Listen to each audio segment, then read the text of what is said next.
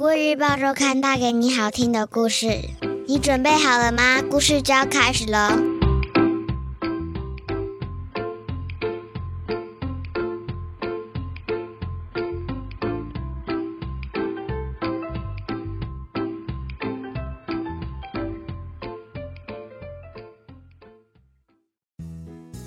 各位小朋友好，我是国语日报周刊的主编古文阿姨。你这周过得好吗？我们听故事的时间又到喽。在说故事之前，想先问问大家：你听过青蛙的叫声吗？一般来说，雄性蛙类较长鸣叫，雌性蛙类的叫声较少听到。蛙类鸣叫通常有几个原因，像是求偶时会鸣叫，而且啊，每种蛙类都有独特的声音，这样就能避免和不同的蛙类交配。还有的时候，蛙类鸣叫是为了标示领域，警告其他蛙类不要接近。另外，蛙类鸣叫也可能是因为和其他青蛙打架时。发出的求救声。今天我要讲的故事叫做《青蛙女高音》。在介绍一只嗓音尖锐的青蛙，总是在练习合唱时压抑不住自己的高音，被其他青蛙排挤。它该怎么办才好呢？这篇故事的作者是儿童文学作家谢宏文。现在。你准备好了吗？故事就要开始喽！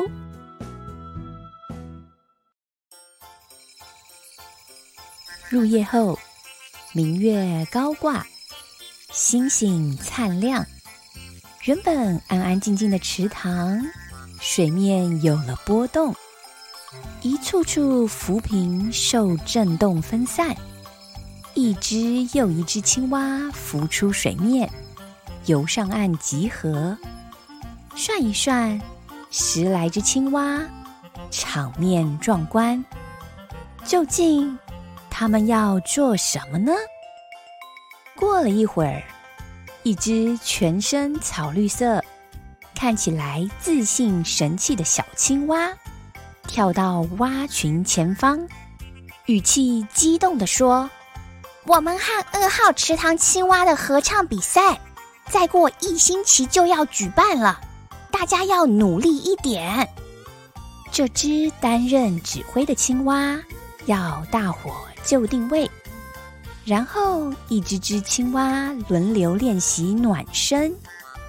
轮到青蛙女高音沙拉时，她一开嗓，尖锐的高音如冲天炮飞射，越来越高亢，直冲云霄。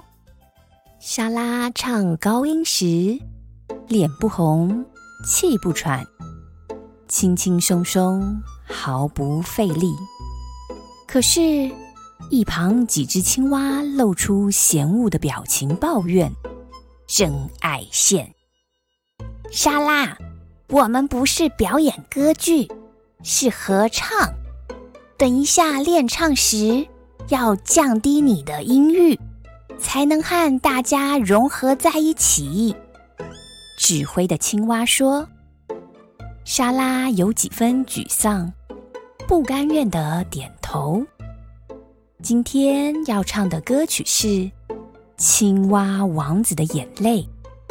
歌词叙述青蛙王子被公主亲吻后，公主却反悔，不愿意和青蛙王子结婚。”而仓皇逃走，留下青蛙王子独自在岸边伤心流泪。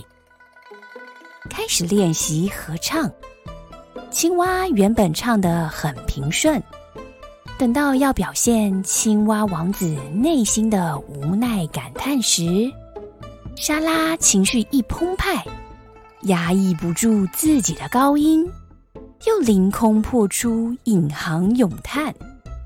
指挥的青蛙愤怒的挥手示意大家停止演唱，对着莎拉开骂：“这里不适合女高音独唱。你为什么又自作主张，只在乎表现自己？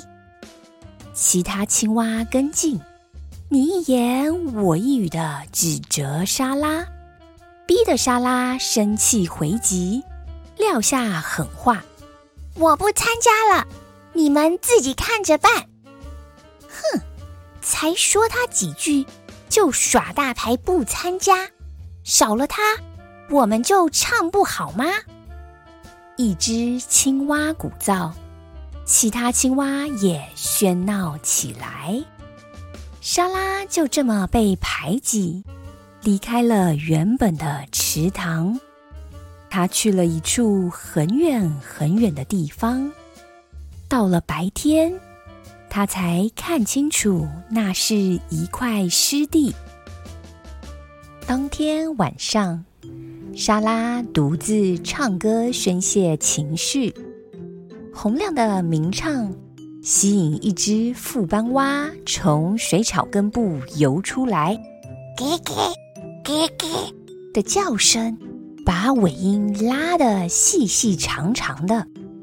莎拉停顿下来，没好气地问：“你真没礼貌！我们才第一次见面，你一直在那边给给给，是要我给你什么东西呀？”不，不好意思，我们副班蛙的叫声听起来就像给给给。不过，我刚刚听你唱歌，真是好听。你愿意再唱一次给我听吗？一听到赞美，莎拉笑逐颜开，不生气了，马上变得亲切友好。热情的开口唱歌，副班蛙陶醉在美妙的歌声中，明月倒映在水融融的湿地，荧光像是舞台的聚光灯。莎拉尽兴又卖力的开启独唱会。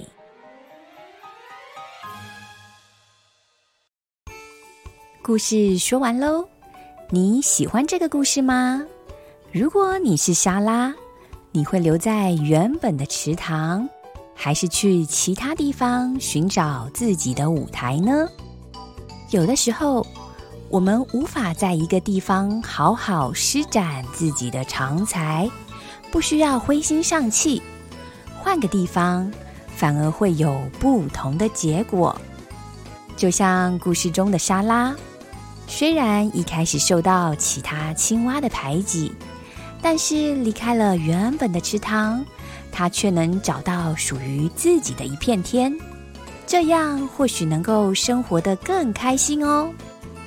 这就是今天我想和小朋友分享的故事。下周我们一样有精彩的故事，千万不要错过了哟。